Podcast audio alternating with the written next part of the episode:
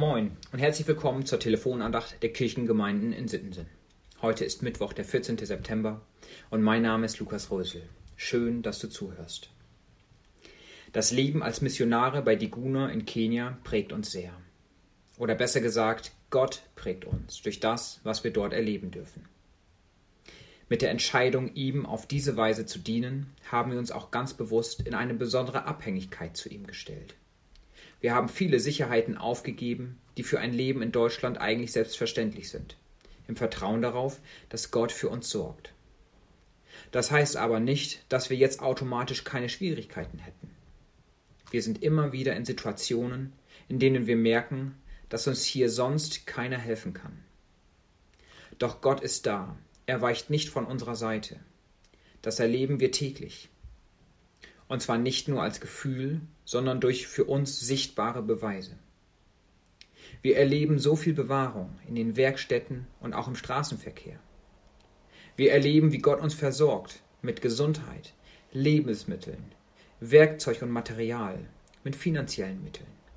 Er öffnet Türen, um an wichtige Papiere bei den Behörden zu kommen. Er schickt neue Mitarbeiter. In den letzten Wochen haben wir viel für Dürre in Nordkenia, Somalia und Äthiopien gebetet. Und vor zwei Minuten während der Vorbereitung für diese Andacht bekam ich eine WhatsApp-Nachricht aus Kenia, dass bei dem Pokot, wo wir viele Einsätze machen, es angefangen hat zu regnen. Jemand anders würde das vielleicht als Zufall abtun. Mir tun die Menschen leid, die niemanden haben, an den sie sich in ihrer Not wenden können und dem sie danken können, wenn großartige, unvorhersehbare Dinge passieren. Paulus war auch ein Mensch, der immer wieder erleben durfte, wie Gott auf seiner Seite war.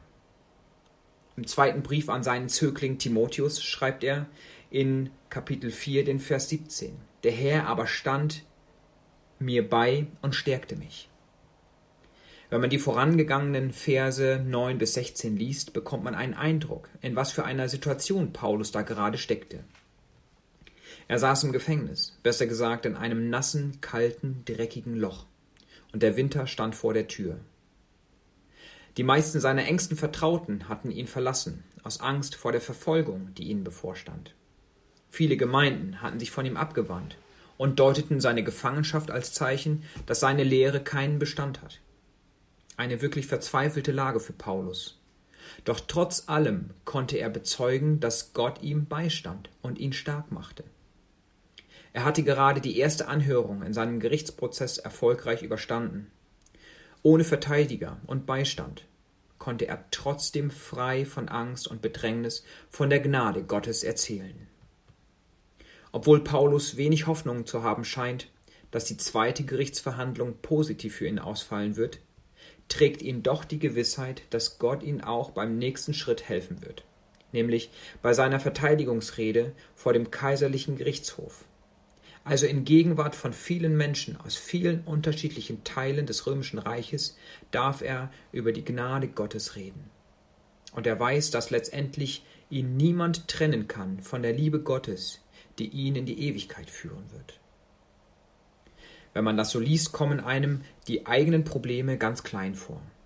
Tatsächlich sagt ein Spruch, wenn ein Problem zu klein ist, um es vor Gott zu bringen, ist es kein Problem. Wir meckern manchmal ganz schön viel, beschweren uns über so einiges und lassen es zu, dass Sorgen uns belasten. Aber bringen wir unsere Anliegen auch vor Gott? Denkst du, Gott hilft nur todesmutigen Missionaren? Nein, er reicht dir die Hand, da wo du bist, egal wer du bist. Aber er wünscht sich dein Vertrauen. Und das kannst du ihm aussprechen, indem du ihn einbeziehst in deine Situation. Vielleicht hast du Angst, von Gott enttäuscht zu werden. Oder hast du die Erfahrung gemacht, dass er nicht auf dein Gebet reagiert hat? Nun, Gott ist nicht nur übernatürlich mächtig, was man von jemandem erwarten kann, der Gott genannt wird, er ist auch übernatürlich weise und steht über aller menschlichen Vernunft, was wir Gott ebenfalls durchaus zutrauen sollten. Und somit trifft er immer wieder Entscheidungen, die wir mit unserem begrenzten Verstand nicht nachvollziehen können aber die dennoch viel besser sind als unsere eigenen. Ich mache dir Mut, Gott mehr und mehr zu vertrauen, mehr und mehr loszulassen. Andererseits müssen viele sich wie die Israeliten daran erinnern lassen, dass Gott schon sehr viel für einen getan hat. Der Richter Asaf schrieb dafür, daher für das Volk Israel ein Lied, dem Psalm 81, in dem Gott in Vers 8 spricht: Als du mich in der Not anriefst, half ich dir heraus. Es ist eine konkrete Erinnerung daran, wie Gott sein Volk aus der Sklaverei in Ägypten befreite. Wenn du deine Gebete aufschreibst, können sie dir vielleicht später zeigen, dass Gott eingegriffen hat, obwohl du es gar nicht gemerkt hast und vielleicht ganz anders, als du es erwartet hast. König David schrieb aus Begeisterung Barmherzig und gnädig ist der Herr, geduldig und von großer Güte. Trotz allem will Gott für dich da sein und dir helfen. Und diesem Gott will ich täglich mein Leben neu anvertrauen. Nicht nur in Kenia. In unserem nächsten Rundbrief möchte ich berichten, wie Gott uns auf wundersame Weise in unserem Heimataufenthalt in Deutschland geholfen hat. Bis dahin, Mungu Akubadiki. Gott segne dich.